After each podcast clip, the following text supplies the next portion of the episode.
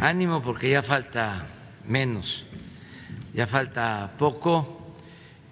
Hoy vamos a tener una reunión a las diez y media con el gabinete, sobre todo con los integrantes del sector salud, con el secretario de Educación, la secretaria de Economía, para eh, presentarles a ustedes y al pueblo de México el plan de reinicio de actividades.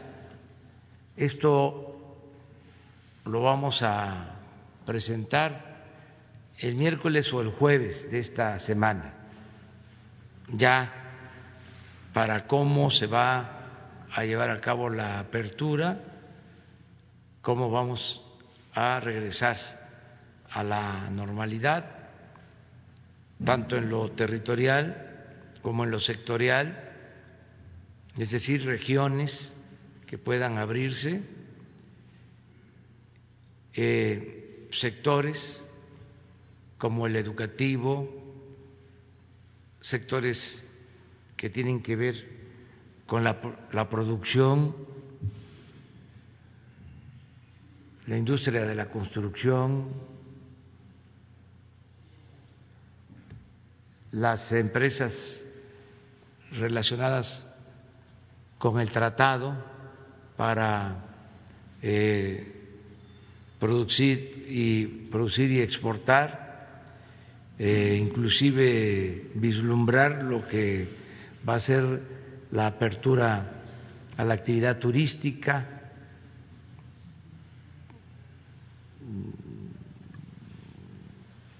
el regreso a clases, cómo es que se está eh, previendo, todo con cuidado, gradual, con la misma participación de siempre de la gente, que ha sido lo fundamental, lo básico, el buen comportamiento de todos los ciudadanos. Entonces, hoy vamos a hablar de eso. Eh, perdón, sí, en la reunión interna y el miércoles y jueves ya lo exponemos a ustedes. También eh, ahora mismo vamos a tratar el tema sobre el cumplimiento de las recomendaciones. Sigo destacando, reitero, el buen comportamiento de la gente. Buen comportamiento, entrega de médicos, de enfermeras en el combate a la pandemia. Y también de los empresarios que en su mayoría están eh, manteniendo cerrados sus establecimientos comerciales, sus empresas. Cuando empezamos a hacer esta revisión, creo que eh, no cumplían el 13%. La semana pasada bajó al 6% y ahora ya está en el 5 y espero que la semana próxima siga eh, reduciéndose el número de establecimientos que no cumplen con eh, el plan de emergencia sanitaria. En esta semana se logró que las tiendas electras eh, se cierren. Esto fue una decisión de los directivos de la empresa me mandaron un escrito, una carta, dando a conocer sus puntos de vista, cuestionando eh, algunas medidas que se han tomado. Ellos tienen su concepción de cómo eh, se está llevando a cabo nuestra estrategia, son críticos, pero ejerciendo su derecho a disentir, que es parte de la democracia, deciden eh, hacer caso y cerrar sus eh, tiendas. Dejar solo lo que es eh, esencial, como lo establece el decreto, es decir, lo que se considera básico o indispensable.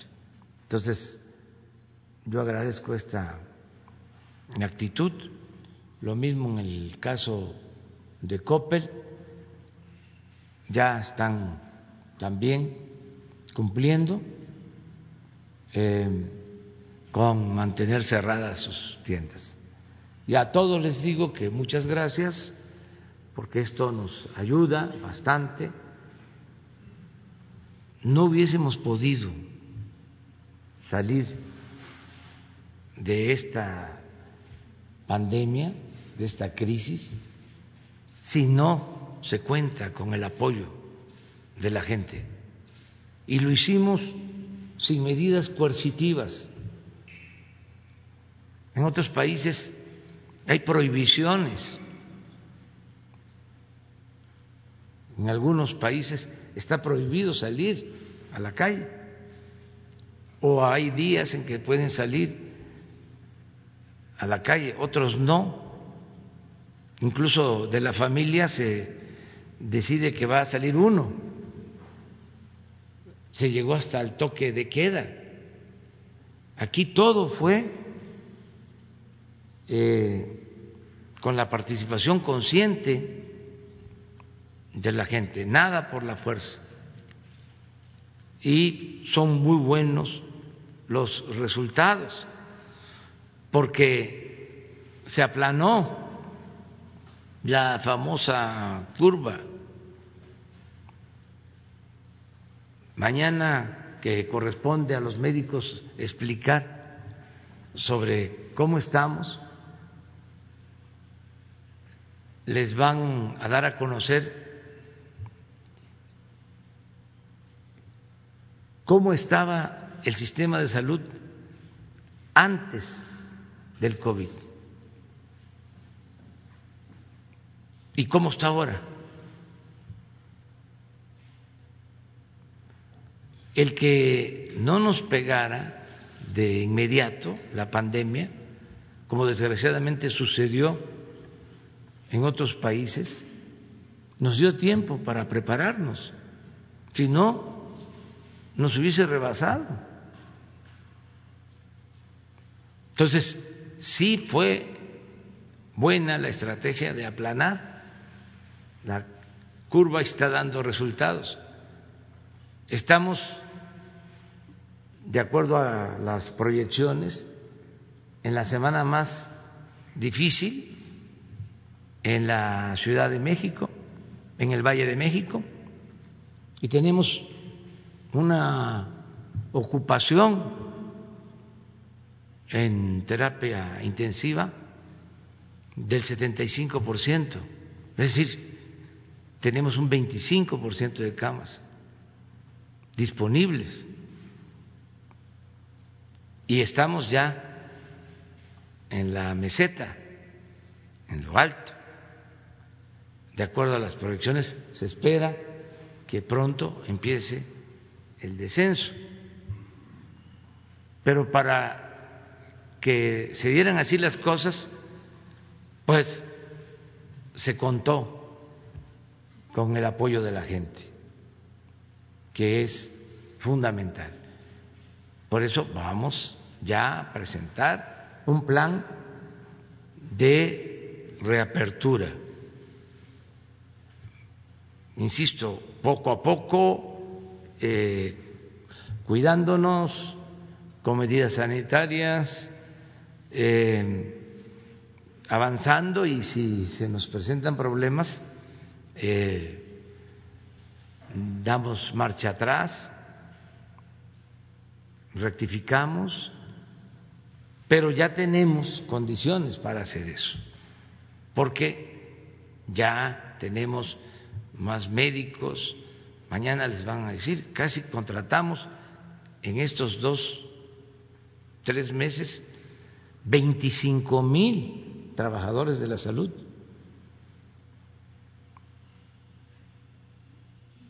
Mañana les van a, informar de cuántos ventiladores teníamos y cuántos tenemos ahora, cuántas camas de terapia intensiva y cuántas se tienen ahora. Entonces sí, eh, se ha eh, avanzado.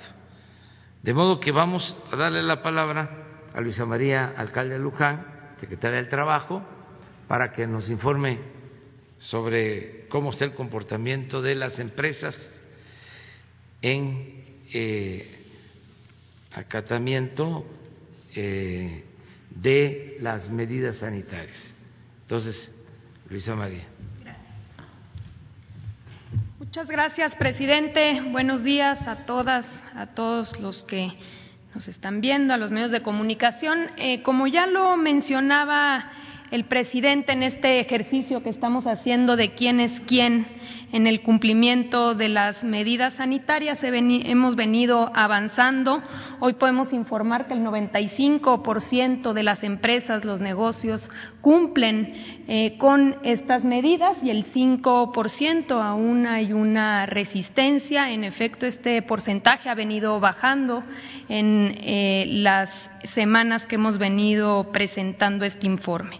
Respecto a las actividades económicas en donde se concentra este 5% que se ha venido resistiendo, también vemos algunos cambios. Al principio eran las automotrices, eh, la maquila, eh, hoy vemos mayor cumplimiento en estos sectores. Em, en específico está el tema de la venta de automóviles. Ahí traemos 26% de incumplimiento. Aprovechamos este espacio para pedir a las diferentes marcas, empresas, eh, que no está considerado la venta de automóviles como una actividad eh, esencial.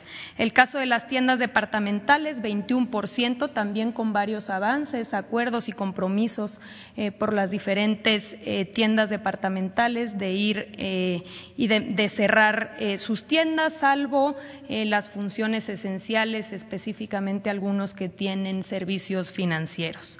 Eh, el caso de comercio de productos no esenciales, 19%, y em, así diferentes porcentajes, pero es notorio que eh, la industria, por ejemplo, maderera y textil también ya hay mucho mayor nivel de cumplimiento. Adelante.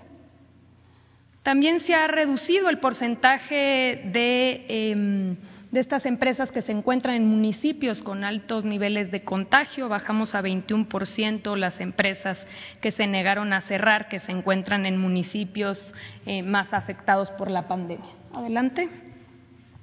Tenemos aquí algunos ejemplos de empresas eh, cumplidoras, el caso de, de Kronberg, eh, que está en Irapuato, 1.995 trabajadores. Ellos se dedican a la fabricación de arneses eléctricos. Han cerrado estrictamente eh, su fabricación. El caso de CNA, esta tienda que se encuentra en varios puntos del país, eh, es el caso del corporativo y también de las propias tiendas departamentales que venden calzado y ropa, también eh, cumpliendo con las medidas. Está adelante el caso de Superior Bright Technologies, esto en Chihuahua, se encargan del eh, pulido de los rines de aluminio, más de 100 trabajadores, también con cumplimiento. La empresa Voz en Irapuato, eh, con 1.256 trabajadores, también eh, acatando las medidas sanitarias. Tenemos el caso también en Tamaulipas eh, de Cornelius. Ellos se dedican a la manufactura de controles y aparatos distintos.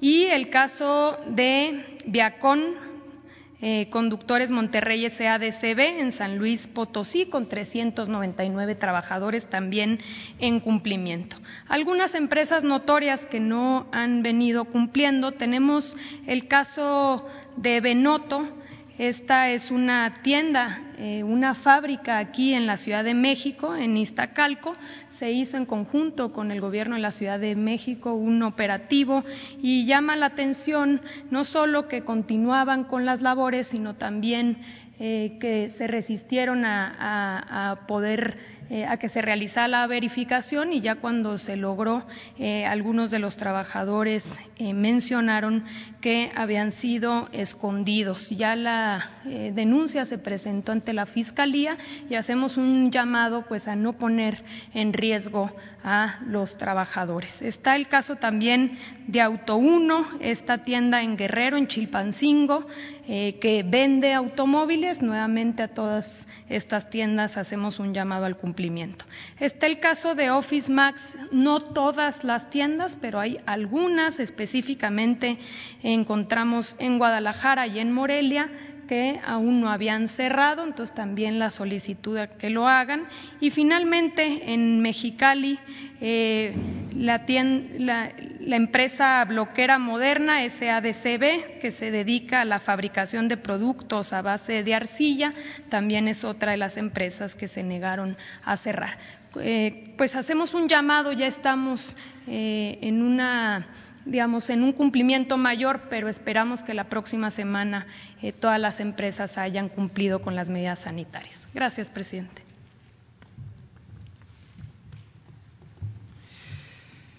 Suri, vamos a Suri Berenice, va a informarnos sobre quién es quién en los presos. Con su permiso, señor presidente, buenos días a todas y a todos. Respecto al quién es quién en los precios de la gasolina con corte al 6 de mayo, en la gasolina regular el precio más alto lo tuvo la estación Adolfo Yair Mijangos Gómez, ubicada en Venustiano Carranza, Chiapas, con un precio por litro de 18 pesos con 72 centavos y un margen de 4 pesos con 18 centavos. Siguiente. El precio más bajo se registró en Servicio Coyol, ubicado en Veracruz, Veracruz, con un precio por litro de 13 pesos con 21 centavos y un margen de 18 centavos. Respecto a la gasolina premium, el precio más alto lo tiene Supergasolineras de la Frontera, ubicada en Hermosillo, Sonora, con un precio por litro de 19 pesos con 99 centavos y un margen de 5 pesos con 59 centavos. Eh, en esta gasolina notamos un ligero descenso de poco más de 60 centavos respecto al precio más alto de la semana pasada, así como un margen de un peso con 23 centavos menor al de la semana previa. A su vez, el precio más bajo lo tuvo Autoservicio Empresarial del Golfo, ubicado en Veracruz, Veracruz, con un precio de 13 pesos con 39 centavos por litro y un margen de 17 centavos. En el caso del diésel, el precio más alto se presentó en la estación Petrotanques, ubicada en Allende, Coahuila, con un costo de 21 pesos con 46 centavos por litro y un margen de 5 pesos con 48 centavos. Nuevamente el estado de Coahuila es el que presentó el precio más alto en este combustible. El precio más bajo lo proporcionó Combustibles Ahumada, ubicado en Ahumada, Chihuahua, con un precio de 15 pesos con 38 centavos por litro y un margen de 69 centavos. En cuanto a los indicadores de ganancia, por marca, las más caras, al igual que la semana pasada, continúan siendo Chevron, Arco y Redco, mientras que las más económicas son G500, Repsol y Total, seguidas de la franquicia Pemex. Los precios promedio diarios fueron para el caso de diésel eh, sobre un costo de 18 pesos con 59 centavos, respecto a la gasolina premium un precio de, de 16 pesos con 80 centavos y para la gasolina regular 15 pesos con 88 centavos. Se implementaron algunas acciones de verificación y vigilancia a estaciones de servicio de gasolina y diésel. Se atendieron 164 denuncias presentadas. Siguiente, por favor. Presentadas a través de la app Litro por Litro.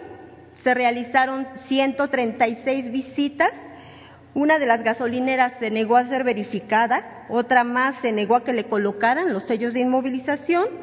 Se, identificaron 16 gasolineras verificadas que no daban litro de a litro. La gasolinera que se negó a que le colocaran los sellos de inmovilización fue Energía y Servicios Coordinados, ubicada en el municipio de Durango, Durango, mientras que la gasolinera que se negó a ser verificada pertenece al mismo proveedor, Energía y Servicios Coordinados, pero eh, correspondiente al municipio de Cuautitlán Izcalli, Estado de México.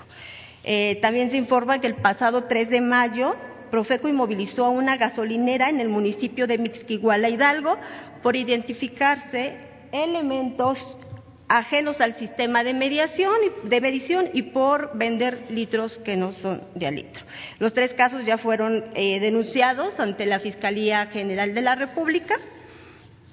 Por lo que hace a los precios más altos y más bajos a través de la app litro por litro, encontramos que la gasolina regular, la más barata, se vendió en Cintalapa, Chiapas, en la franquicia Repsol, en un precio de 13 pesos con 29 centavos y en Veracruz, Veracruz, de la franquicia Pemex a 13 pesos con 60 centavos. La más cara en Venustiano Carranza, Chiapas, a 18.72 y en Hermosillo, Sonora, a 18 pesos con 20 centavos. Para el caso de la gasolina premium, la más barata se vendió también en, el, en Cintalapa, Chiapas, en 13 pesos con 79 centavos y en Veracruz, Veracruz, en 13 pesos con 90 centavos, correspondientes a las franquicias Repsol y Pemex. Mientras que la más cara se encontró en Hermosillo, Sonora, en 19 pesos, pesos con 99 centavos y en Cozoleacaque, Veracruz, en 19 pesos con 84 centavos por litro. En cuanto al diésel, el más barato se vendió en Puebla, Puebla, a un precio de 15 pesos con 34 centavos y en Tecámac, Estado de México, a un precio de 15, pesos con 60 centavos por la franquicia Pemex. El más caro eh, se encontró en Allende, Coahuila, en 21 pesos con 46 centavos del proveedor Fulgas y en Hermosillo, Sonora, en 20 pesos con 69 centavos por litro en Winstar. Eh, Seguimos monitoreando los servicios sanitarios de las estaciones de servicio. Se identificó esta semana que 148 eh, estaciones no cuentan con sanitarios públicos. Respecto al gas LP, eh, tenemos que el seguimiento de los precios promedios diarios de este energético eh, se encuentran en una estabilidad en el precio a lo largo del año, registrando en el último monitoreo para el gas estacionario un precio promedio de 9, pesos con 26 pesos por litro y para el gas cilindro un precio de 17 pesos con 47 eh, centavos por kilo. ¿Es cuánto, señor presidente? Gracias. Bueno, vamos a a los eh, videos eh, sobre el avance en la construcción del aeropuerto Felipe Ángeles y la refinería de Dos Bocas, Paraíso, Tabasco. La Secretaría de la Defensa Nacional informa los avances en la construcción del Aeropuerto Internacional Felipe Ángeles al 11 de mayo de 2020. El proceso de la obra del nuevo aeropuerto se lleva a cabo de manera simultánea en los 20 frentes. Se efectúa en el eje troncal de circulación y obras complementarias la conformación de terraplenes en vialidades de servicio y colado de zapatas de cimentación y caballetes del viaducto elevado. En la pista norte y central, plataforma y rodajes, se continúa el tendido de concreto MR para la capa superior y de rodamiento en calles de rodaje y plataforma. En la pista norte se realiza la conformación de terraplén. En la terminal de pasajeros se realiza el montaje de la estructura de acero en central y salas de última espera en la parte norte y cimentación de una quinta grúa torre para incrementar la velocidad del montaje. En el estacionamiento y terminal intermodal de transporte terrestre se lleva a cabo la excavación en edificaciones y afine de cepas para los dados y contratraves de losa de cimentación, habilitado y armado de acero, colado de plantillas, coronas y zarpeado en contratraves. Se inició en la torre de control y servicios, extinción de incendios y edificios administrativos el montaje de la estructura metálica del fuste de la torre de control, conformación del estacionamiento y afine de muros del sótano de servicios a la fecha, se han generado 22.146 empleos civiles. Faltan 679 días de construcción. Gobierno de México.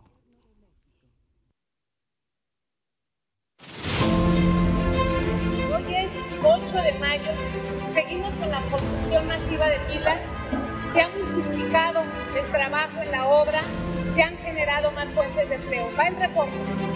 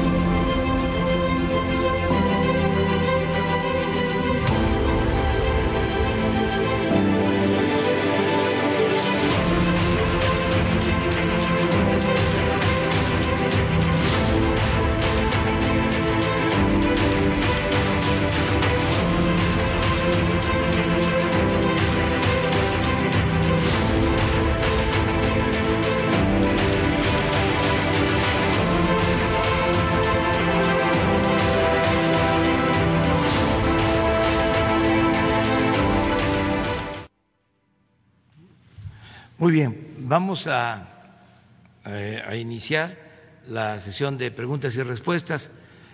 Solo doce informaciones adicionales.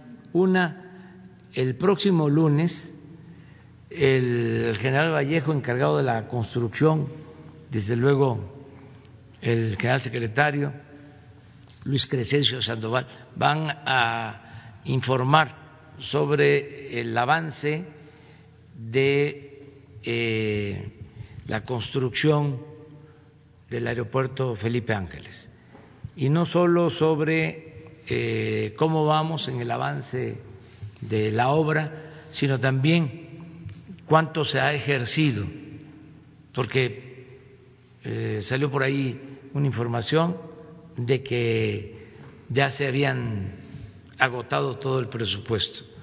Entonces, se va a informar para que todos tengamos conocimiento.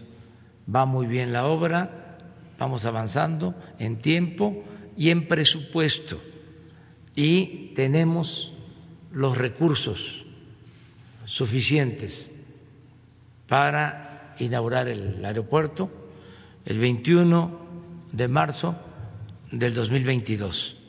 Ese es el compromiso y se va a cumplir. De modo que el lunes vienen a hacernos una exposición sobre el avance en la obra del aeropuerto Felipe Ángeles. También otra información es de que el miércoles próximo, de 5 a 6 de la tarde, se va a transmitir eh, información amplia sobre los programas de bienestar. Desde este sitio, desde Palacio Nacional, de 6 a 7, los programas de bienestar. De 5 a 6, programas de bienestar, que incluye pensiones para adultos mayores, personas con discapacidad, las becas, el Jóvenes Construyendo el Futuro, Sembrando Vida, el apoyo a campesinos, a pescadores, eh, la distribución del fertilizante, todo lo que se está haciendo eh, para mejorar las condiciones de vida de nuestro pueblo. Y de seis a siete se continúa con los créditos que se están otorgando, que ya van eh, avanzando cada vez más, ya en este mes la meta es dispersar recursos para un millón de créditos.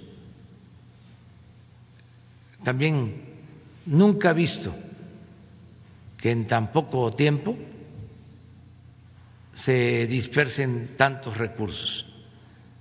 En diez días hábiles, desde que empezamos con los créditos para las pequeñas empresas que tienen trabajadores en el Seguro Social, se otorgaron 121 mil créditos en diez días hábiles.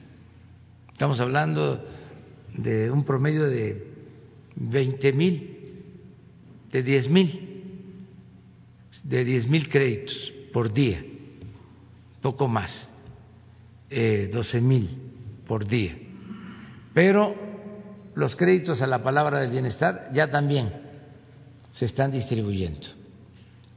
Y ya también eh, se están entregando los apoyos de la escuela es nuestra. Aprovecho para decirle a los eh, eh, encargados de las mesas directivas de las escuelas, los que representan a los padres de familia, que ya vayan, los que ya tienen su comité, al Banco Azteca, porque ya está depositado el dinero, que ya vayan a sacar el dinero nada más identificándose, ya eh, están los 150 mil pesos para las escuelas con pocos alumnos, 200 mil las que tienen más alumnos y 500 mil las que tienen de 150 alumnos hacia adelante. Pero ya está el dinero, eh, es para 25 mil escuelas. Ya quedamos que ese dinero se use y es una recomendación respetuosa en la construcción para hacer bardas, mejorar los baños, hacer un aula, con el propósito de darle trabajo a los maestros de obra y a los trabajadores de la construcción. 25 mil escuelas que están recibiendo este apoyo ya se ve entregado a 25 mil escuelas también, ahora ya va a llegar a 50 mil escuelas, pero eh, en este mes son 25 mil, eh, es una dispersión de casi 5 mil millones de pesos. Y esto va a significar tener 25 mil frentes de trabajo donde se pueda dar empleo, cuando menos a tres, cinco trabajadores de la construcción. Esto es parte de la estrategia para reactivar pronto la economía de abajo hacia arriba. Eh, esas son las dos eh, informaciones, de modo que eh, desde el miércoles de 5 a 6, bienestar. Todos los días, todos los días, de 5 a 6, porque ayuda mucho, es gobernar con el pueblo, es empujar entre todos el elefante para que eh, se camine y se dispersen rápido los fondos. Es un método distinto. Si se actuara como se hacía antes, pues todo es arriba. Y además del burocratismo, pues imagínense todas las garantías que piden los bancos para entregar un crédito. Bueno, para empezar, a los más pequeños no les daban créditos. Ahora es a la palabra. Un pequeño empresario que tiene de uno a diez trabajadores en el Seguro Social solicita el crédito y a los tres días esté el dinero en su cuenta.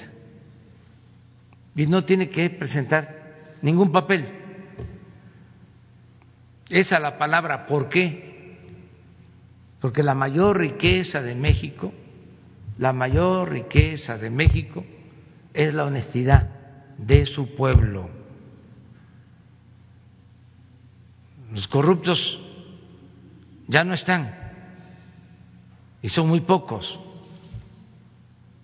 Y es una barbaridad lo que llegaron a decir, que la corrupción era parte de la cultura del pueblo de México para justificar el saqueo. No es así. La mayor riqueza de México es la honestidad de su pueblo. Por eso es a la palabra, porque la gente es responsable. Por eso también con la pandemia, nada de que toque de queda y multa y persecución con policías y medidas draconianas, coercitivas. No, la gente eh, actúa con responsabilidad es algo para presumir el comportamiento de nuestro pueblo. Entonces, esa información. Y ahora sí abrimos, pero vamos a comenzar con Judith, que se quedó pendiente. Buenos días, presidente. Eh, Judith Sánchez de Imagen del Golfo de Veracruz. Tres preguntas. La primera, sigue habiendo eh, llamados de auxilio de parte de los profesionales de la salud por la falta de insumos eh, de protección para poder realizar sus labores. De hecho, en Veracruz, en Coatzacoalcos, la semana antepasada, hubo un juez que ordenó al Instituto Mexicano del Seguro Social, a través de un juicio de amparo, eh, hacer que estos médicos pudieran tener todo el equipo de protección para poder hacer sus labores en los hospitales. Y de hecho el viernes también hubo por ahí otro juicio de amparo de 14 médicos en donde ellos ya no van a laborar en el hospital eh, Valentín Gómez Farías precisamente porque no tienen las condiciones para. En ese sentido, eh, ¿cuál sería eh, esta situación de la distribución de los insumos de protección para nuestros médicos a nivel eh, nacional? Obviamente interesados en la cuestión de Veracruz, pero a nivel nacional, ¿cómo se ha dado? ¿Quién audita? ¿Cómo se supervisa esto? Mañana van a informarles los médicos, vienen todos los responsables de atender la pandemia viene el secretario de Salud, el subsecretario, Hugo López Gatel, vienen los eh, directores del seguro, del ISTE, del INSABI, y eh, ellos les van a informar. Estamos adquiriendo todo lo que se requiere, mascarillas, equipos médicos, y se están distribuyendo en todo el país. Pero me gustaría que ellos les informaran eh, a detalle.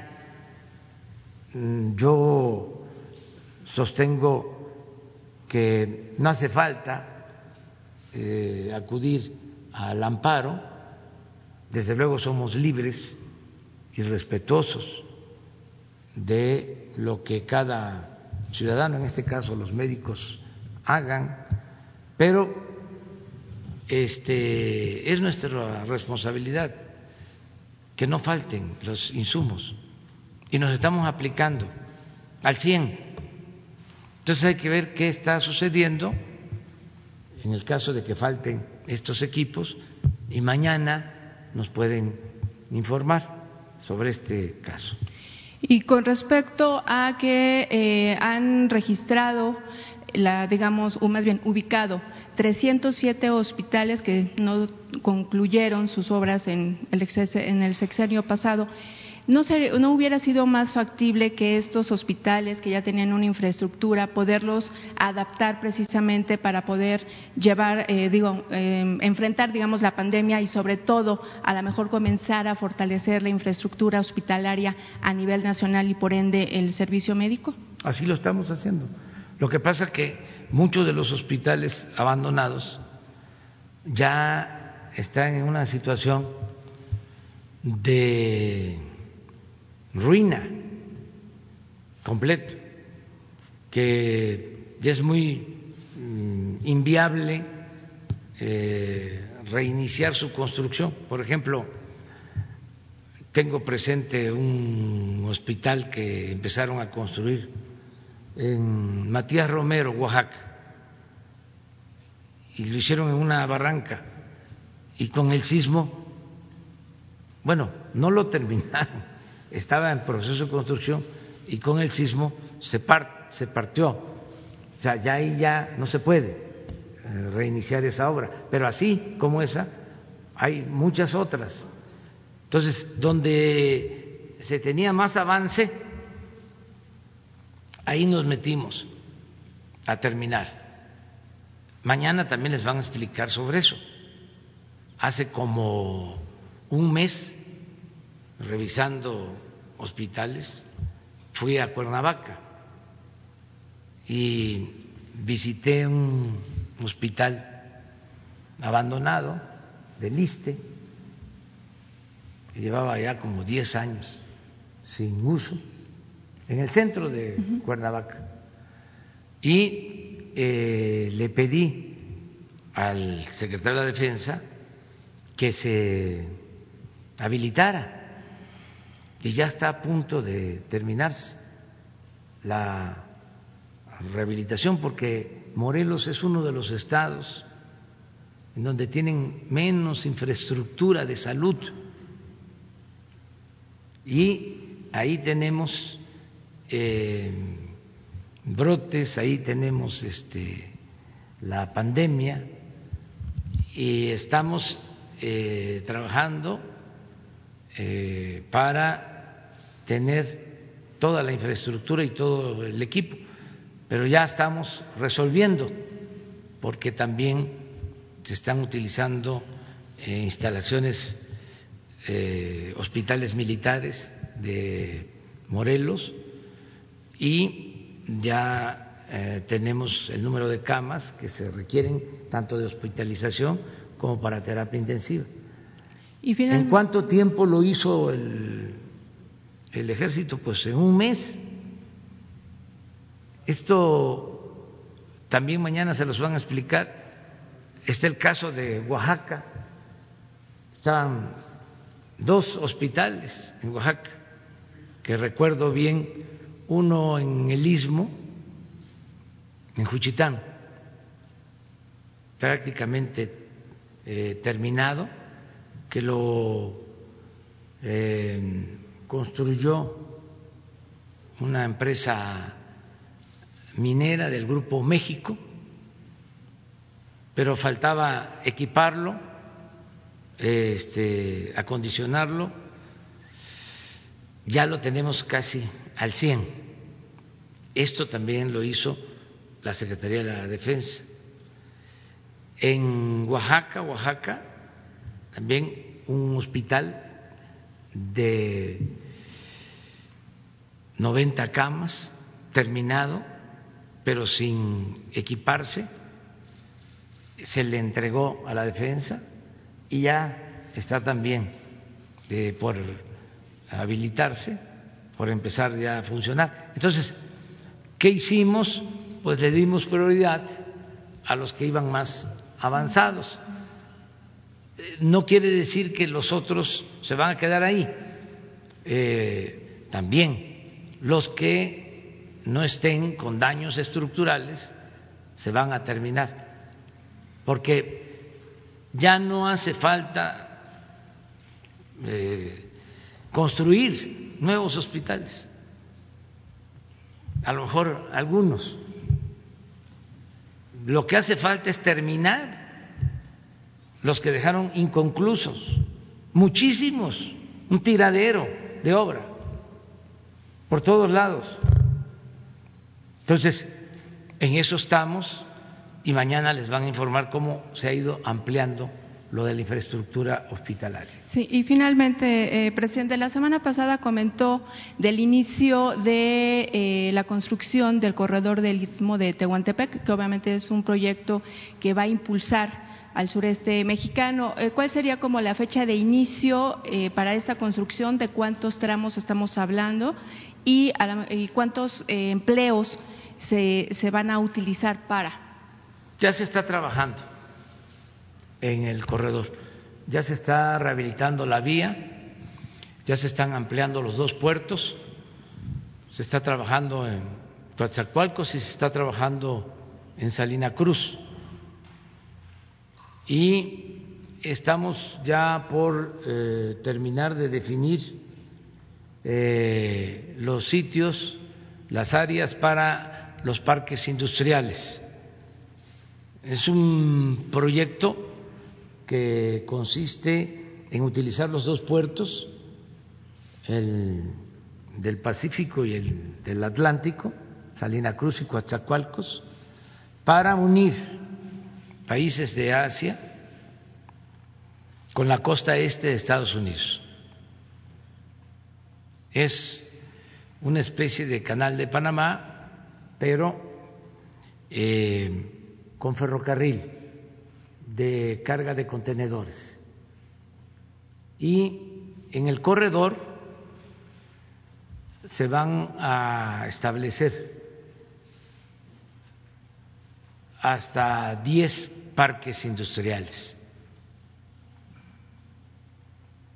Por eso el ferrocarril, para que en estos parques industriales se puedan llevar a cabo eh, ensambles de productos, puedan establecerse empresas, van a recibir las empresas que se instalen en estos parques industriales apoyos fiscales. Se va a reducir el pago de IVA, se va a reducir el pago del impuesto sobre la renta y otros apoyos, porque queremos eh, fortalecer el istmo sobre todo crear empleos, muchos empleos. Ese es el plan. Y ya están trabajando. Le voy a pedir al director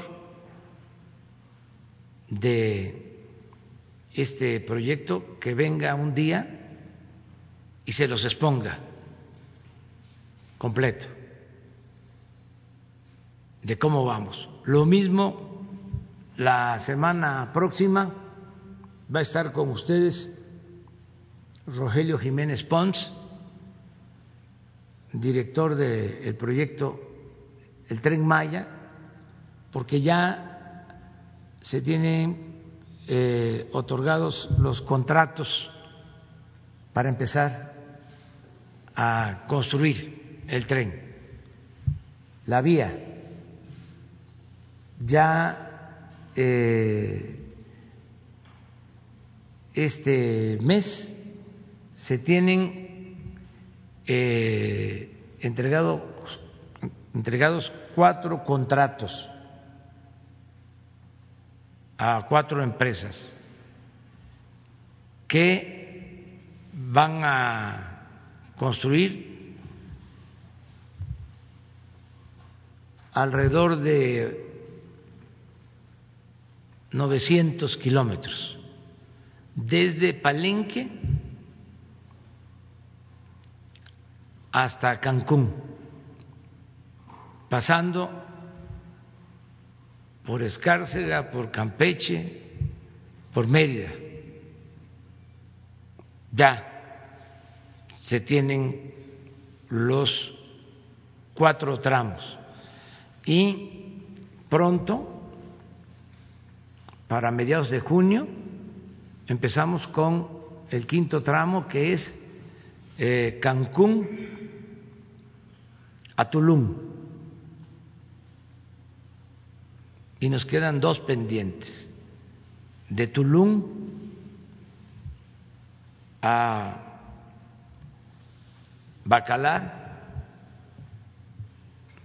Chetumal, Calakmul y el entronque de nuevo con Escárcega. Pero ya vamos. Eh, ahora más que nunca necesitamos hacer esa obra porque va a significar solo en el tramo de Palenque a Cancún, Tulum, va a significar más de cien mil empleos.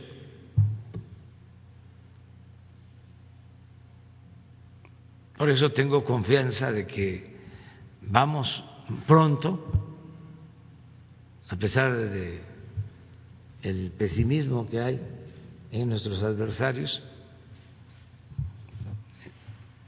el mal humor, el enojo, nosotros eh, estamos optimistas y eh, tenemos la convicción de que vamos a sacar adelante la economía de México, con empleos y con bienestar. ¿Ya? Judith. A ver, ustedes dos.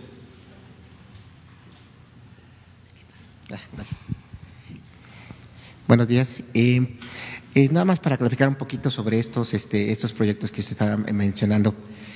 Em, ¿De cuántos, eh, bueno, ya, ya mencionó uno de, de, de 100 mil empleos, pero ¿de cuántos más estamos hablando? Estamos hablando prácticamente que a partir del, digamos que del segundo semestre de este 2020 va el gobierno de la Cuarta Transformación a, tirar toda la carne del asador precisamente para esta creación de empleos. ¿Cuánto estamos hablando de inversión ya sin neta, empleos netos, todo neto? Bueno, estamos eh, calculando en general, tanto en apoyos directos como en estos proyectos, que vamos a entregar, vamos a dispersar un promedio de 100 mil millones de pesos mensuales. La mayor parte de ese dinero de manera directa. Ayer hablaba yo, antier, de que se va a apoyar a 180 mil pescadores y les va a llegar en este mes un apoyo de 7 mil pesos a los 180 mil. Y les recomendaba, porque esto es general, aplica para todos, les recomendaba que ese dinero aunque poco, lo cuidaran. Hay que ahorrar. Esa es una de las lecciones que nos está dejando esta crisis de la pandemia y de la crisis del modelo neoliberal. Porque el modelo neoliberal es un modelo derrochador, consumista, materialista. Entonces, les decía yo a los pescadores, y aprovecho también para repetirlo, que no debe de actuarse con machismo en el manejo del dinero, que lo que ingresa a el hogar es de toda la familia, que hay que tomar en cuenta a las esposas y desde luego a los hijos y nada de que el jefe de la casa, el jefe de la familia, agarre el dinero y lo derroche. Y esto en general, porque aplica también para el gobierno. Lo mucho o lo poco que tengamos, lo tenemos que distribuir con equidad, con justicia. Esa es la concepción que tenemos y es lo que no aceptan nuestros adversarios. Si se tiene presupuesto, es de todos, es público y se tiene que buscar repartir el presupuesto con equidad, con justicia y darle más al que tiene menos. Pero también eh, es no dar la confianza, sino aceptar, reconocer que el mexicano es responsable, que no somos ciudadanos imaginarios, que somos ciudadanos de verdad. Eso está más que demostrado y que somos honestos. Y por eso nos están ayudando mucho. Imagínense cómo eh, bajamos, cómo dispersamos 100 mil millones al mes, si no es entregándole a la gente el recurso para que la gente se administre a sí misma, que no necesite del tutelaje, del asesoramiento del gobierno, sino directo a la gente. Cada quien, esto es lo que te toca, es un derecho eh, que tienes. Y el gobierno tiene la obligación de garantizarte eh, bienestar. Ahí está. Pero no estés esperando que una dependencia venga a administrarte el dinero. Esto de, a ver, te toca un crédito de vivienda, pero te lo vamos a dar por, por administraciones, poco a poco. No, ahí te va lo que te corresponde.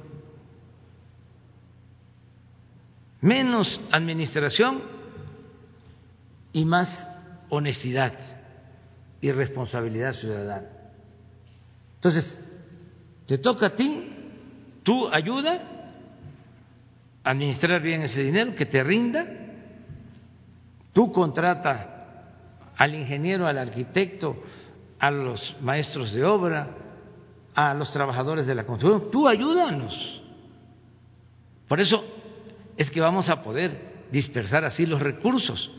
En el caso de los pequeños empresarios del Seguro Social, no llevaríamos 120 mil este, créditos entregados en sus cuentas en 10 días. Si no partimos de que la gente es honesta y esto nos va a ayudar mucho.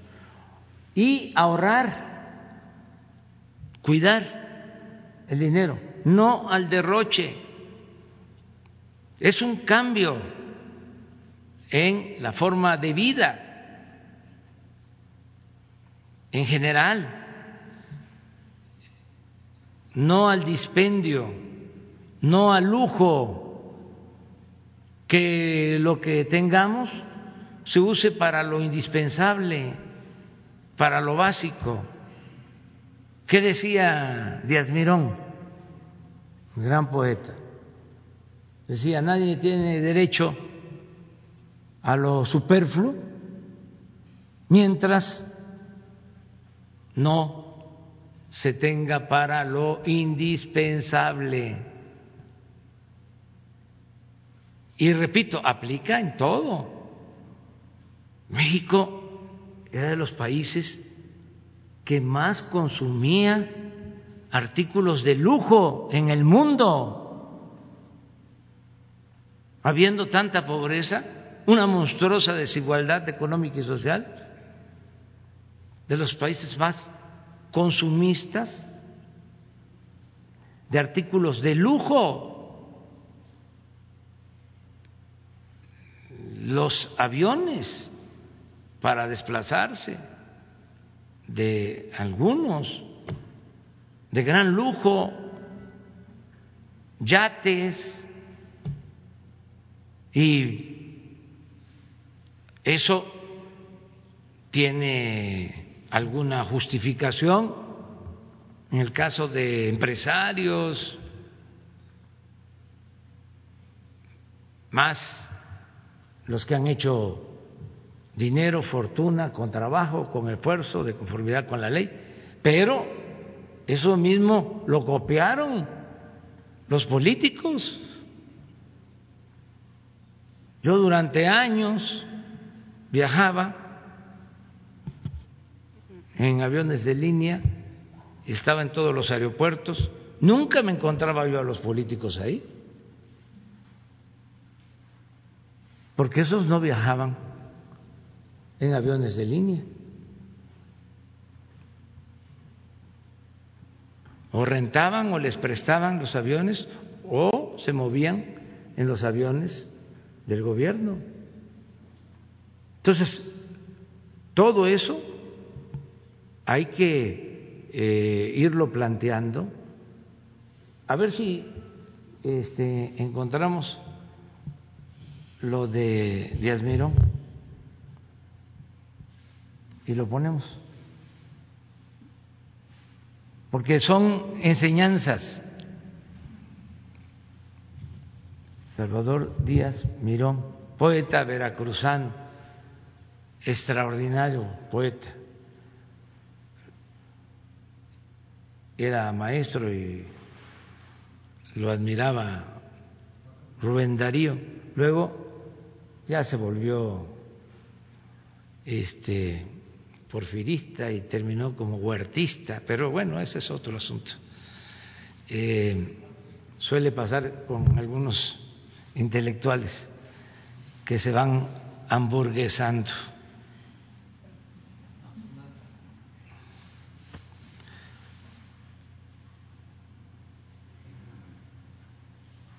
A ver,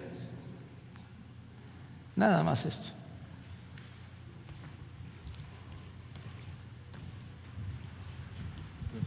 ¿sí? Sabedlo, soberanos y vasallos, próceres y mendigos. Nadie tendrá derecho a lo superfluo mientras alguien carezca de lo estricto. Eso es una forma de vida austera, sobria. Y teníamos eso.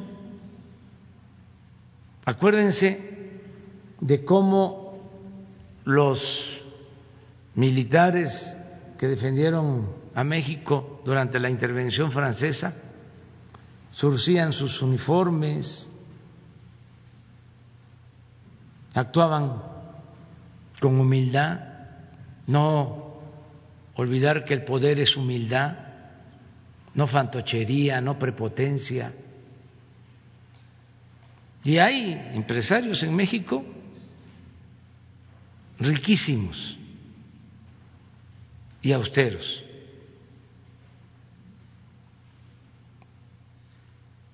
Estamos hablando de arriba. Y nosotros, en general, tenemos que buscar la austeridad, comprar lo que necesitamos, no consumir de manera enfermiza.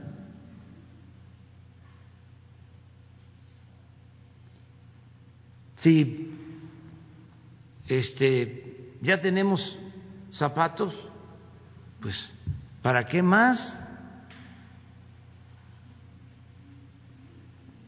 Si ya se tiene la, ropa indispensable, solo eso.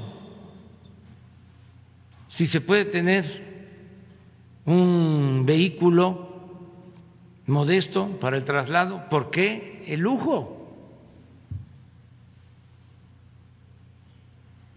Claro, somos libres, pero ya no es el tiempo en que como te veían te trataban. Ahora es al revés. Ve uno una persona así, muy extravagante, y hasta este, se aleja uno. Entonces, sí a la austeridad republicana. Y esto, repito, tiene que ver también con el gobierno. La austeridad no es un asunto administrativo, es un asunto de principios. No puede haber gobierno rico con pueblo pobre. Entonces, es muy interesante lo que planteas. A ver, ¿cuánto se va a destinar? Ya les dije, términos generales, un promedio de 100 mil millones de pesos por mes. Este mes van a ser 120 mil. Vamos a procurar que mayo, junio y julio sea más, porque el modelo que estamos aplicando es eh, inyectar recursos abajo para fortalecer el consumo, que la gente tenga capacidad de compra. Y esto va a llevar a que se ayude al comercio y se ayude a la industria. Ese es nuestro planteamiento. No es lo que manejaban los neoliberales que decían, si llueve fuerte arriba, gotea abajo. Es decir, había que darle a los de arriba porque salpicaba cuando llovía fuerte. O sea, permeaba para abajo, como si la riqueza fuese contagiosa. No, hay que entregar de abajo para arriba, de abajo hacia arriba,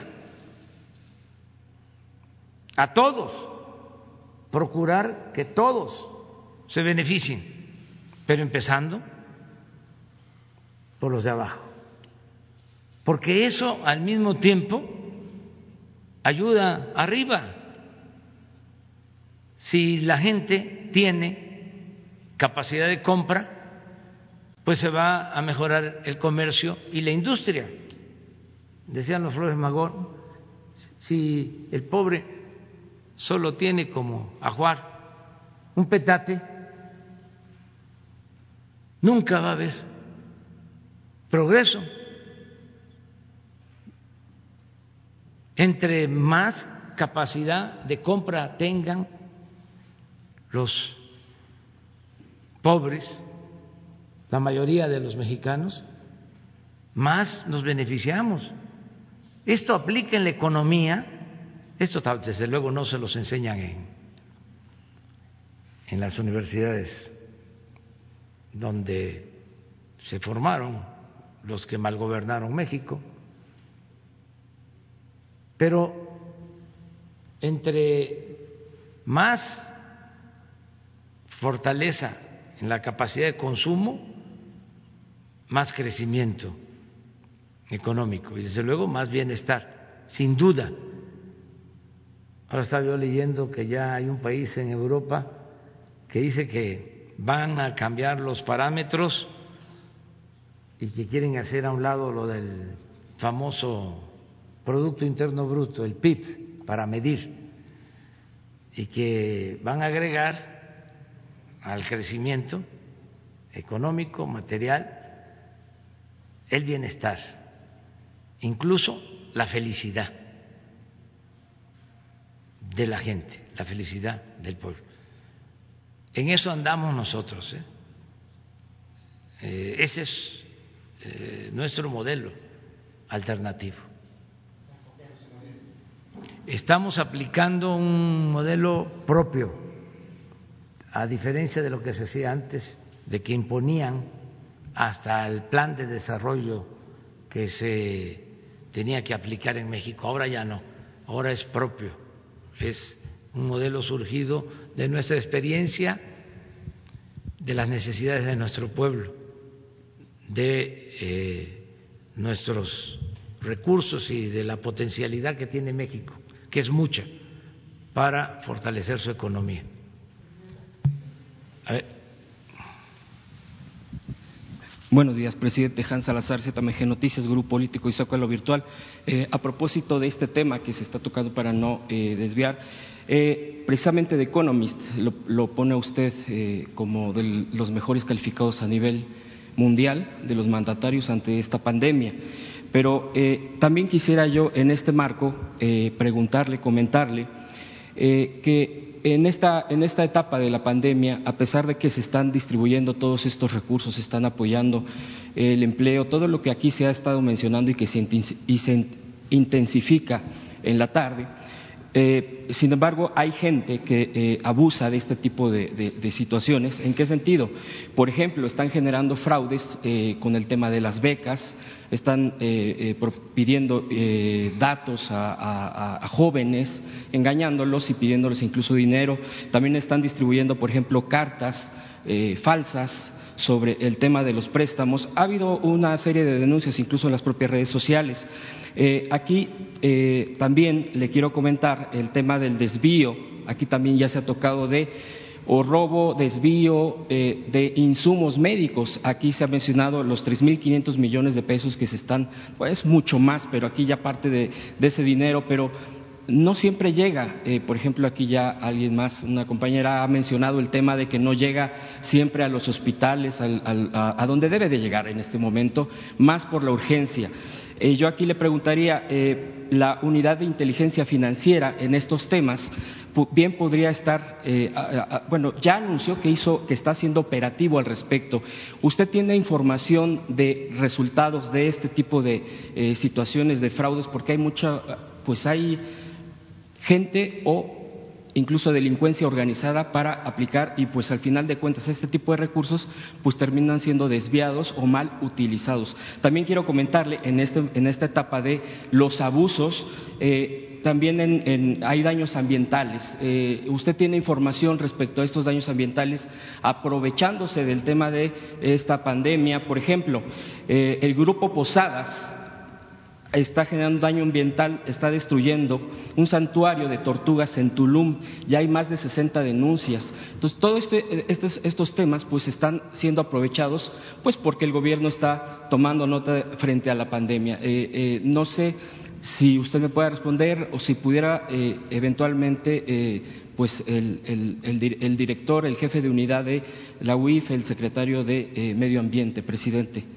Sí. ahorita un segundo tema. Sí, para los dos temas. Eh, mañana van a informarles sobre lo de salud, sobre los equipos médicos, eh, cómo se están distribuyendo y si hay este, información de desvíos. Yo no tengo muchos reportes de desvíos y les digo esto porque pues todos los días nos informamos de lo que pasa en el país todos los días, de seis a siete, además de delitos cometidos, pues de, otros hechos, robo de combustible, eh, problemas que se presentan en las detenciones de presuntos delincuentes, eh, protección civil, lo que pasó el fin de semana, que estuvimos pendientes en Monterrey por las lluvias, todo, todo, todo, todo, eh, diario. Eh, estamos al tanto. Y no tenemos este, datos sobre esto. Fue, mm, en cambio, muy lamentable lo que sucedió con la pérdida de vida de las enfermeras en Coahuila. Ahí estuvimos también pendientes y lamentable ya se detuvo a las personas responsables. Y miren, fue por robarles eh, sus bienes personales y todo hace este, indicar que se trata de eh, gente conocida, las enfermeras. ¿Y por qué se hace esto? Bueno, pues la descomposición social, que todavía nos está afectando mucho, pero estoy al tanto de todo lo que sucede en el país. Y la verdad tengo pocos reportes de desvíos de equipos médicos o de medicamentos. Hace unos días detuvieron a una persona que se estaba eh, robando un ventilador. Mm, para atender enfermos de coronavirus y lo detuvo la Guardia Nacional. Entonces, este, pero no hay más, o sea, no, no, no es un asunto generalizado, al contrario, lo que hay son testimonios de entrega de médicos, de enfermeras. Leí un texto que se los recomiendo de una doctora o enfermera que está terminando su turno eh, y le toca eh, darle atención a una señora este, ya muy mal, afectada por el coronavirus. Entonces hace eh, la crónica de cómo la señora inconsciente, cuando ella le toma la mano, eh, reacciona y pues siente un gran alivio y dice que cuando ya se va, porque se le este, cumplía su turno, eh, enrolla un eh, trapo, este, una especie de, de toalla, y la deja ahí como si fuese su mano, y ella, la señora enferma, la sigue agarrando el trapo ya en sus últimos momentos. Pero son testimonios eh, de mucho humanismo que conmueven. Eso este, también se está dando mucho. Entonces, cuando eh, se habla de que pues hay unos médicos que se amparan y todo, pues sí, existe, seguramente, están en su derecho, pero también está lo otro. Está la gente que lo entrega todo por salvar vidas. ¿no? no estoy cuestionando a los médicos que se amparan, estoy diciendo de que hay de todo. Y así como eh, existe eh, este eh, hecho de que se quieren robar un ventilador, así les puedo decir que hoy en la mañana ya nos informan de que la Asociación de Salud particular que vino aquí, que se llama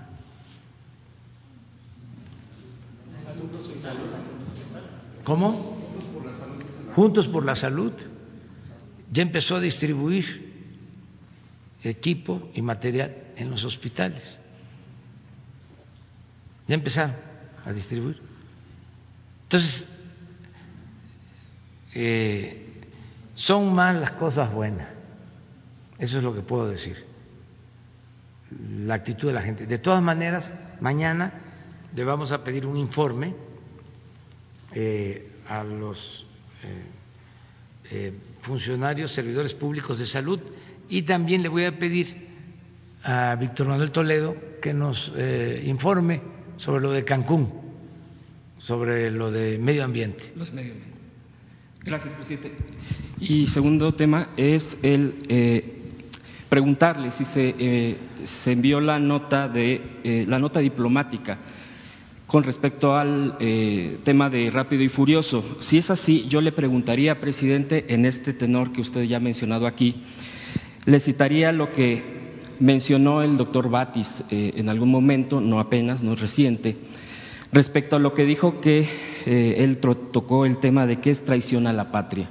Lo menciono por el tema, ya sabe usted, de particularmente un expresidente que si tuvo que ver con el tema de Rápido y Furioso, si se informa a través de estas notas diplomáticas qué es lo que va a ocurrir, le cito, dice, se impondrá la pena de prisión de 5 a 40 años y multa hasta de 50 mil pesos al mexicano que cometa traición a la patria en alguna de las siguientes formas.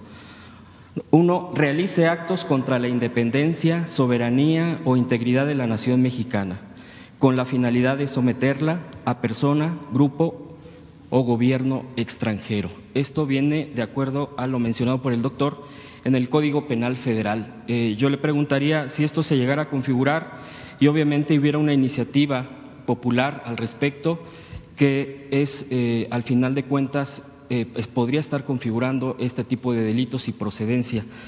Eh, a propósito de esto, medios independientes alternativos, en los que pues cada vez son más a través de las propias redes sociales, han sacado documentales para crear para combatir el analfabetismo político que mucho usted menciona aquí. Por ejemplo, el caso de eh, guerra híbrida ya es segunda parte, ya va para una tercera. El día de ayer se presentó el cártel de Calderón, eh, en los medios también se difundió en las redes sociales, no sé si usted ya los ha, eh, tenido la oportunidad de verlos, y preguntarle, este tipo de documentales de medios independientes alternativos, ¿Usted estaría de acuerdo en que se le abrieran las puertas en medios nacionales, por ejemplo, la televisión pública abierta para combatir este tipo de analfabetismo político?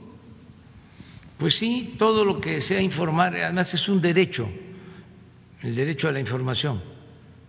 Y yo veo bien porque eh, lo he mencionado en otras ocasiones, hay eh, polémica eh, y cuestionamientos, se ejerce la crítica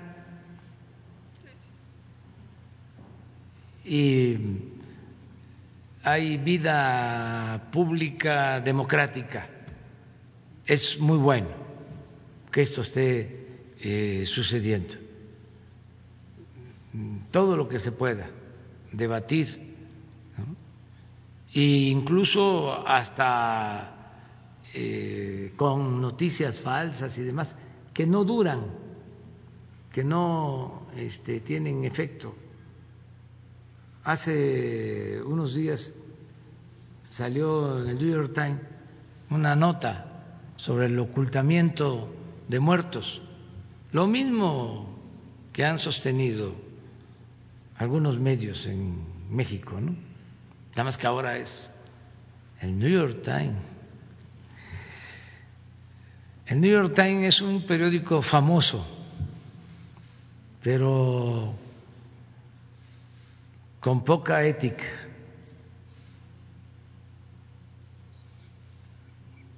En este caso este, es evidente de que no eh, hicieron un buen trabajo,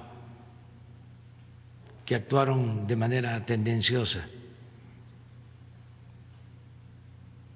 Faltó ética. Entonces, no nos dejemos apantallar. Si actuamos con apego a la verdad y no mentimos, no robamos, no traicionamos al pueblo, pues no hay nada que temer, aunque se trate del New York Times.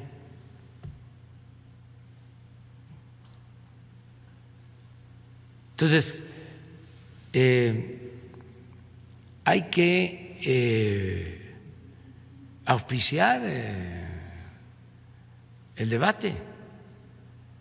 Miren, la crisis del neoliberalismo también, ya lo hemos dicho aquí, es la crisis de los medios convencionales de comunicación, no solo en México, en el mundo.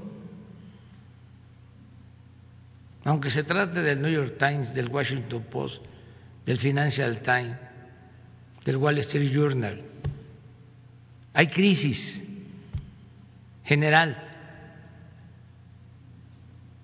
Mejor dicho, hay decadencia. Porque la crisis puede ser económica o puede ser sanitaria. La decadencia tiene que ver con todos los campos de la vida pública. Y eso es lo que se está padeciendo.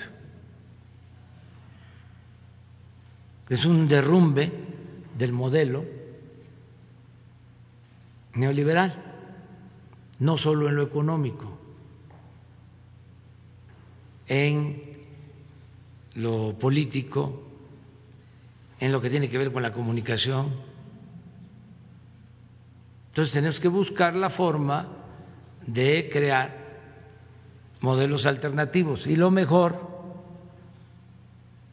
es el garantizar las libertades y que con el método democrático se vaya regenerando la vida pública con la participación de los ciudadanos. Sale esa nota en el New York Times y como en cadena empiezan a retuitearla todos los conservadores de México o sus voceros. Pero así, este, periodistas, intelectuales orgánicos, políticos corruptos, todos. Yo creo que hasta sabían, eso lo podría informar el New York Times, porque yo creo que sabían que venía el reportaje, porque inmediatamente que aparece lo que llaman nado sincronizado, se lanzan todos, pero no hay que eh, alarmarse, esto es normal. La verdad es que se está llevando a cabo una transformación y están muy molestos los conservadores. Nunca se había, se había dado una situación así.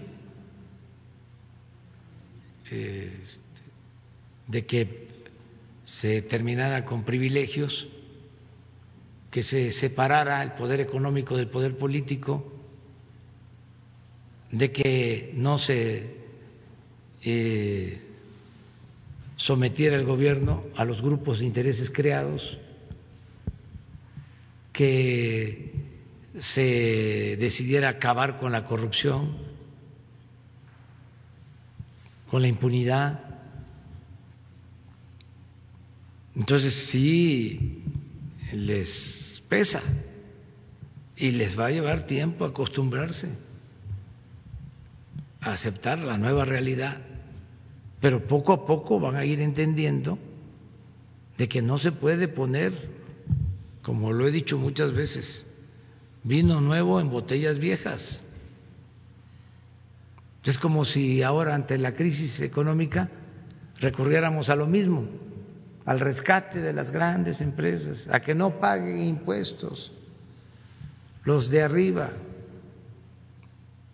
a aprovechar la crisis para robar más, que era lo que hacían. Entonces, no les gusta.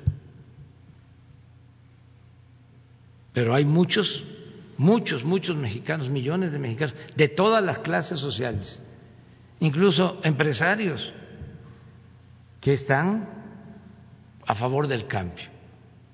Porque hay dos opciones. Desde luego, se puede matizar, pero como decía Ocampo, los moderados no son más que conservadores más despiertos. Lo cierto es que es ¿Estás a favor de la transformación o estás a favor del régimen de corrupción y de privilegios? Desde luego hay matices, pero aquí sí es de definiciones. Entonces eso es lo que está. ¿Por qué el enojo de Claudio X González? Bueno, pues natural. Su papá fue, y lo digo porque es un asunto público, su papá fue asesor de Salinas, todavía hasta en el sexenio pasado, fue el que recomendó a Peña que aumentara la gasolina, que aumentara el precio de la gasolina. Y le dijo, cuesta 10 pesos. Así, allá empezando el gobierno. Muy bien puede aumentar al doble, a 20 de litro. Y le hicieron caso, así terminó. Entonces era muy influyente. Y ahora pues ya no es así. Y fíjese que es una buena persona, eh, como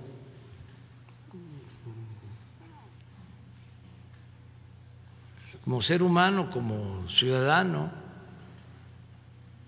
coincido con él, me refiero al Señor porque le vamos a, al mismo equipo en béisbol, a los Cardenales de San Luis.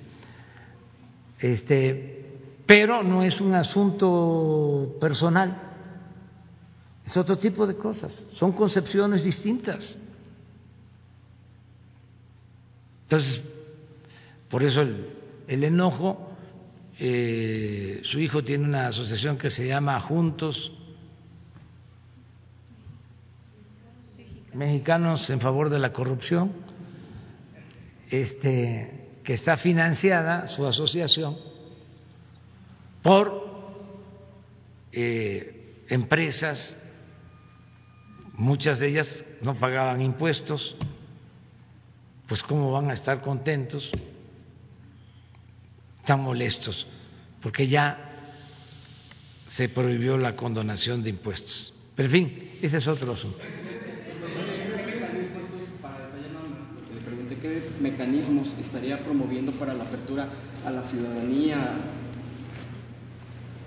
Hay que hablar con, Jesús, aunque eh, estamos buscando, sí, este, sería muy bueno hacer foros sobre este, lo que significa la situación actual en el país, hacer un análisis, una reflexión de lo que está pasando en México, cómo era nuestra sociedad, por qué cambió,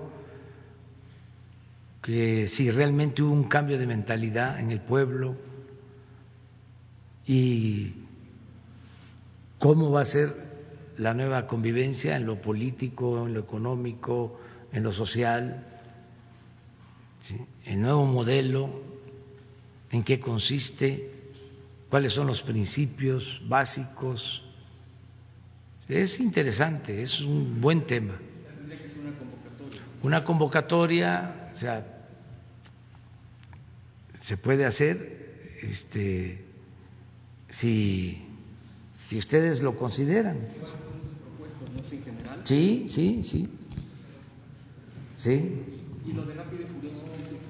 Ah, bueno, hoy a las 12 del día va a informar Relaciones Exteriores sobre la nota diplomática por lo de Rápido y Furioso. Eh, ¿Por qué no, lo hicieron el viernes? Porque me informó el secretario de Relaciones que le solicitó a la Fiscalía General de la República eh, información sobre este tema para no pedir algo al gobierno de Estados Unidos que ya hayan entregado y que esté eh, en archivo y también eh, saber qué ha hecho la Fiscalía y antes la Procuraduría en este caso, conocer los antecedentes para tener todos los elementos. Hay eh, dos cosas. Primero, lo que mencionó el expresidente eh, Calderón de que él no estaba al tanto del eh, operativo y que cuando se supo, porque la verdad fue un escándalo, debido a que perdieron la vida con el uso de esas armas mexicanos y extranjeros. Este, él dice que a partir del escándalo este, se actuó y se le pidió información al gobierno de Estados Unidos. Y que no había conocimiento, ¿no? que el gobierno de México no participó con el gobierno de Estados Unidos. Eh, por eso decidimos mm, pedir información este, de manera directa. Y ese mismo día, la periodista Dolia Esteve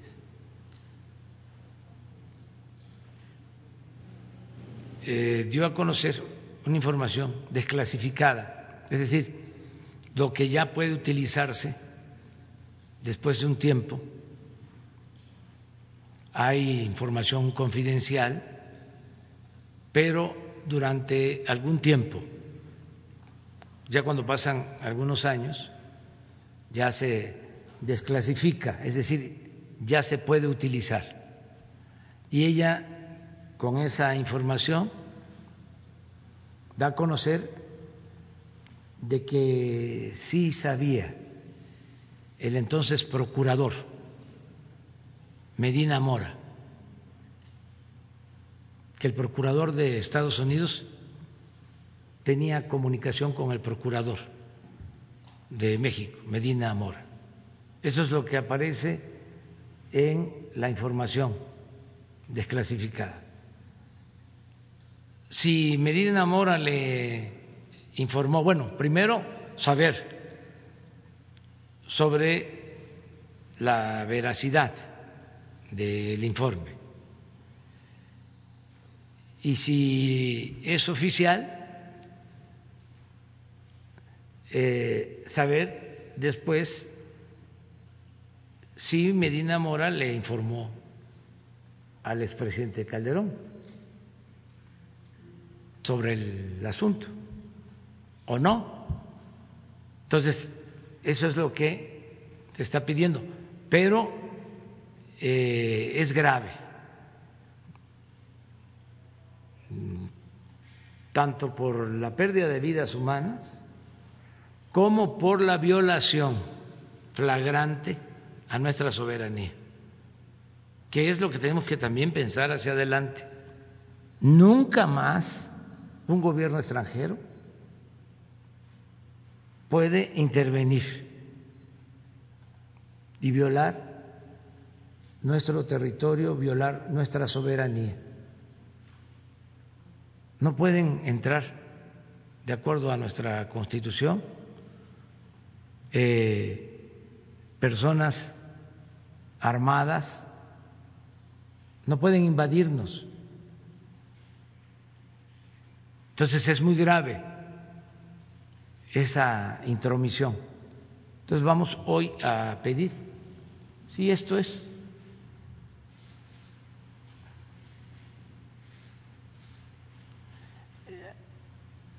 Lo de abajo, miren, el agregado de la agencia en Estados Unidos, de la agencia de Estados Unidos en la Ciudad de México, ha informado al procurador Medina Mora sobre estos intentos de entrega controladas de armas de fuego O sea, había información. Y le ha subrayado la importancia de que sean asignadas tales unidades, o sea, los que se va a encargar de parte de México,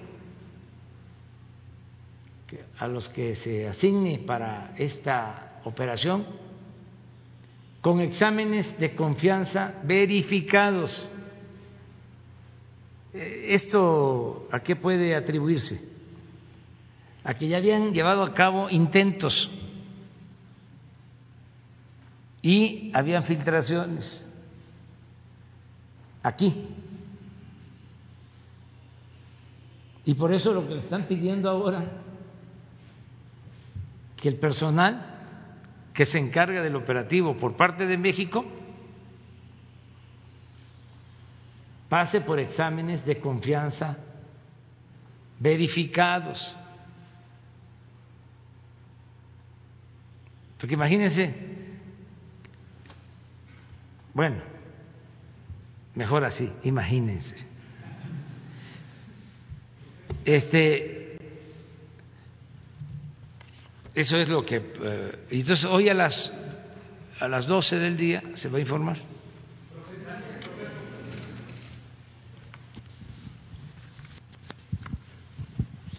Buenos días, señor presidente. Alberto Marroquín Espinosa, es ahora AM y corresponsal de Frecuencia CAT. Eh, Jaime Farías informa desde Cancún y reporte Querétaro. Eh, usted ha comentado los que son los altos mandos del gobierno federal y, lo ha citado hasta, hasta el nivel del subdirector de área, pero históricamente el, eh, hasta nivel subdirector de área han sido, ha sido personal más técnico que a nivel gerencial. Y se lo digo porque realmente un subdirector y hasta un jefe de departamento, el salario base es más o menos está en 8.900 pesos, salario base. Ya con compensación garantizada, pues si sube, puede subir hasta 25 mil, 30 mil, 40 mil pesos, ¿no? Pero este salario base se ha sido ha estado congelado junto con el, con el, la compensación poco más de 30 años, ¿no? No sé si usted recuerda cuando usted fue trabajó en el, Instituto Nacional del Consumidor que tenía un salario base más una compensación, pero en, aquel momento esa compensación se les daba en efectivo, no se les daba en, el, cheque, en la nómina, prácticamente. Eso se, se implantó después ya se, y se incluyó, ahora sí como compensación garantizada, ¿no? Entonces considero que eso es como una injusticia salarial hacia ese tipo de, hacia ese grupo, eh, lo que son subdirectores y jefes de departamento, que se les ha bajado salarios, se les ha quitado prestaciones y cuando se jubilan, se jubilan con 8.900 pesos los subdirectores. En el caso de los jefes de departamento es un poco menos, ¿no? Incluso esos mandos tienen personal a su cargo que se pueden llegar a jubilar hasta con 28 mil pesos.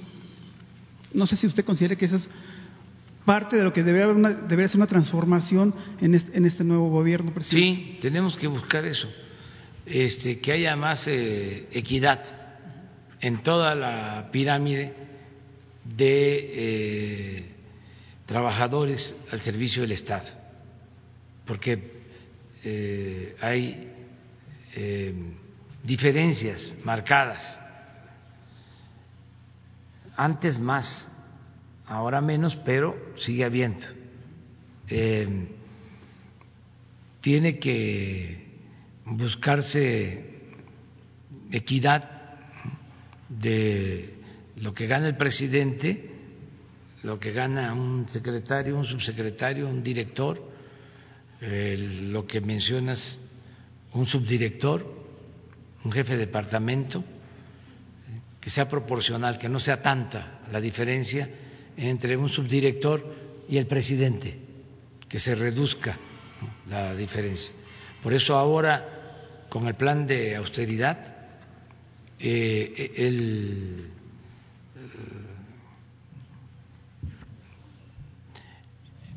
sueldo mm, que se va a recibir eh, va a ser menos, pero proporcionalmente hablando, es decir, va a ser progresivo el descuento, la disminución. El presidente va a entregar más y lo mismo el secretario, subsecretario y el subdirector prácticamente nada, a pesar de, del plan austeridad, muy poco. Nosotros decidimos aquí, desde que llegamos, eso se aplicó el año pasado y estamos mm, repitiéndolo ahora, que el que ganara eh, menos de diez mil al mes, o sea, este, netos, eh, se le incrementara eh, el sueldo considerando inflación más tres, tres puntos, tres puntos arriba, de 10 a 15 mil, inflación más dos, de 15 a 20 mil, inflación más uno. Y de 20 para adelante, inflación. O sí ya hemos aplicado eso. Y lo vamos a seguir aplicando. Para que haya recuperación del eh, poder eh, de compra o el poder adquisitivo del salario de los trabajadores al servicio del Estado. Y otras cosas Ahora con la pandemia, eh, como estamos levantando todo el sistema de salud pública, vamos a dejar mucho mejor, es mi compromiso, el ISTE. Eh, va a mejorar mucho la atención médica y los medicamentos del ISTE, porque era la institución más abandonada, más que el seguro y más que la Secretaría de Salud. Además, todo subrogado, ahí hicieron este, su agosto negocios en todo, en compra de medicina, entregando servicios. Pero bueno, imagínense quiénes pasaron por ahí. Debe de haber algunas excepciones, ¿no? Gente buena, pero la mayoría, este, gente sin principios. Entonces acabaron con el ISTE. lo dejaron endeudado, este, eh, sin servicios médicos, eh, sin instalaciones. Lo vamos a, levantar. Ese es un compromiso que tenemos. Muy bien. Ok, gracias, presidente. ya mañana no. Tú. Ya, con, ella terminamos. Presidente, buenos días. Yo quería preguntarle, primero que nada, ¿qué responde a los colegios de médicos que se sintieron agraviados por las declaraciones que hizo el pasado viernes? Eh, ¿Qué hice? Dijo que los médicos eh, solo atendían a los pacientes por el beneficio económico y el fin de semana varias asociaciones de diferentes especialidades de médicos pues lamentaron estas declaraciones. ¿Qué le sí, Pero no, no, si lo entendieron así, este, ofrezco disculpa, pero no fue eso. No, hablé de, todo el tiempo lo hago, de cómo los médicos tienen una vocación humanista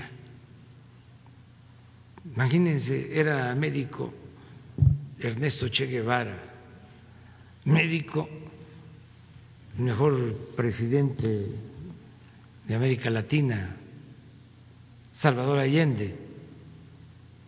¿Cómo voy a hablar mal de los médicos? A mí me salvó la vida un grupo de médicos. No, es que todo lo están este, tergiversando todo, todo, todo, todo, todo.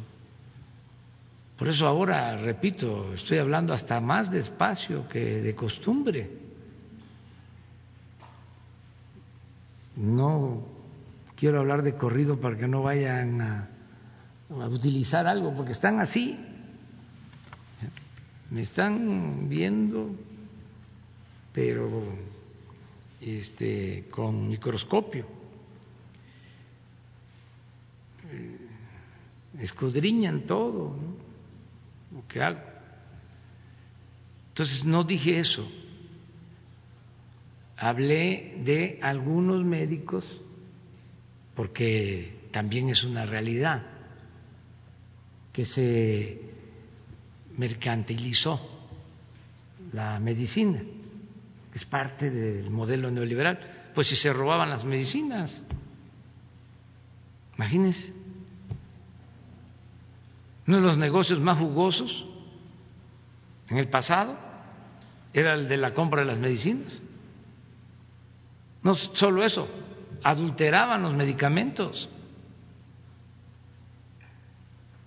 Entonces, lo que dije fue que había médicos que solo les interesaba eso, el dinero, como todo, como en el gremio empresarial, como en el gremio periodístico,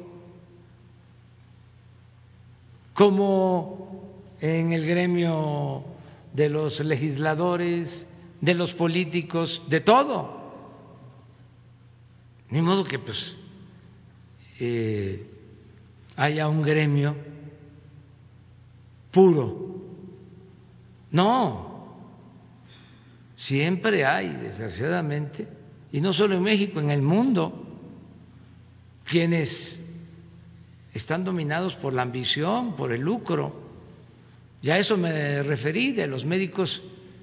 Y hay también, no solo médicos, este, hospitales, en donde lo primero es,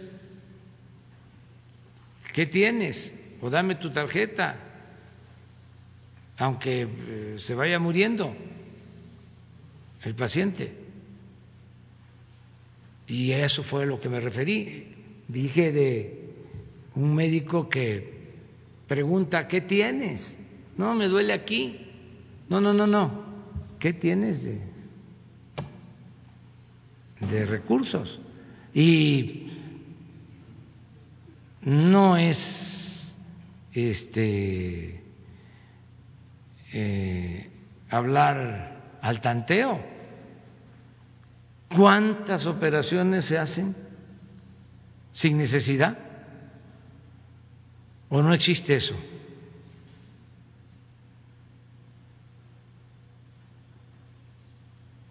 Este, desde luego no podemos generalizar, no podemos generalizar. Este tipo de declaraciones no abonan al ambiente que hay. No, de- sí abonan. de- ¿Cómo no van a abonar?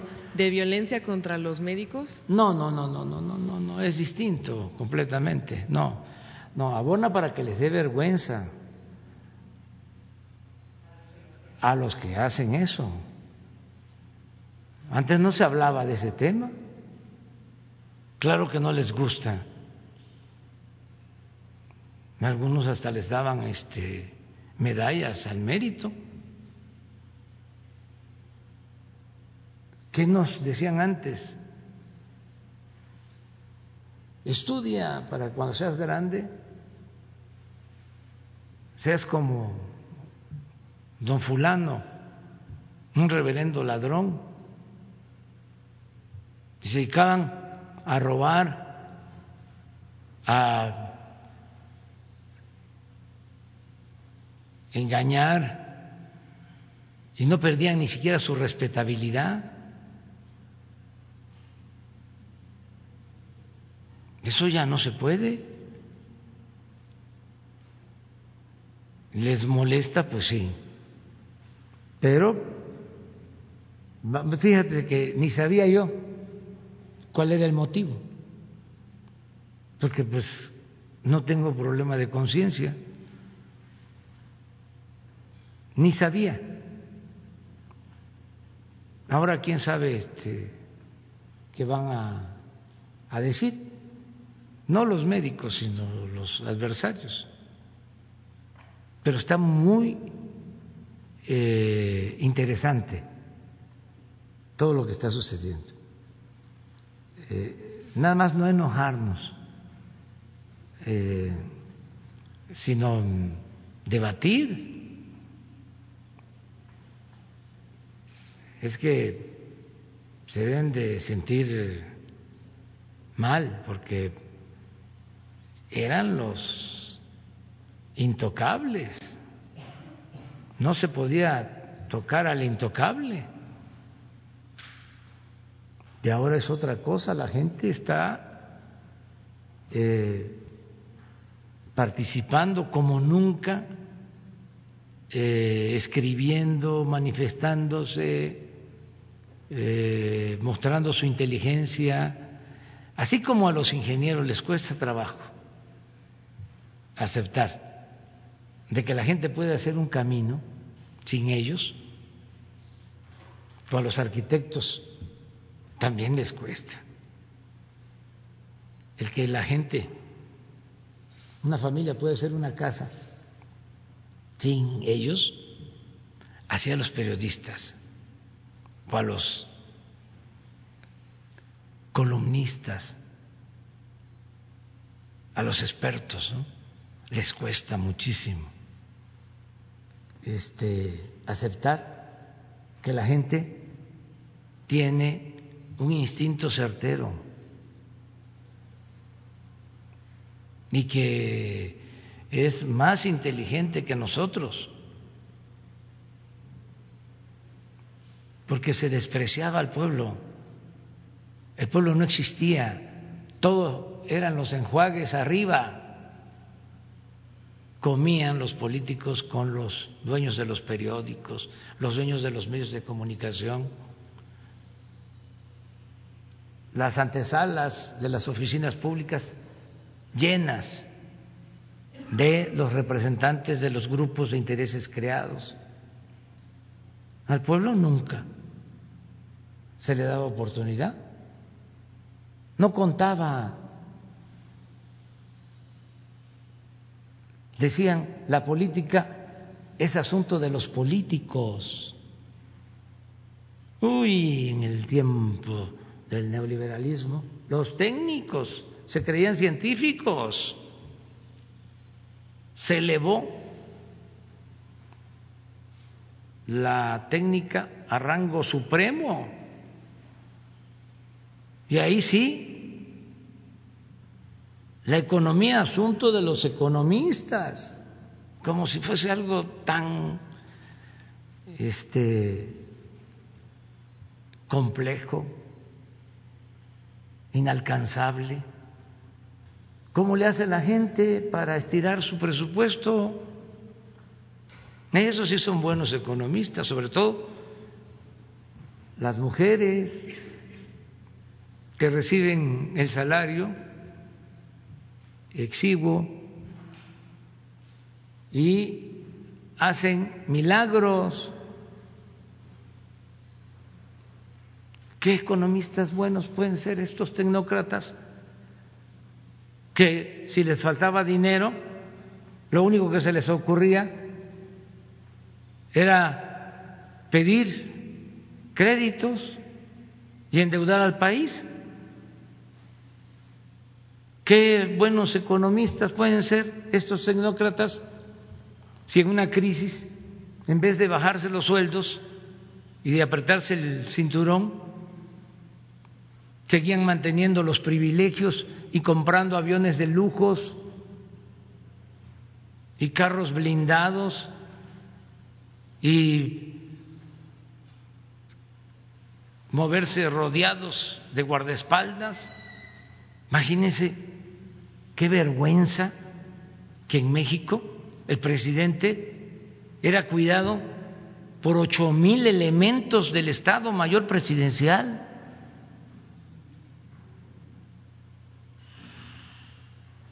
Ocho mil elementos para cuidar al presidente. De eso no se habla. Lo veían muy bien ¿Quién cuestionó cuando Calderón le dejó comprado el avión presidencial a Peña Nieto? ¿Dónde están los reportajes? Ahora, por cualquier cosa. Pero qué bien que este estén en ese plan para que vayan acostumbrándose. ¿Saben qué se hacía con la libertad de expresión? Se negociaba.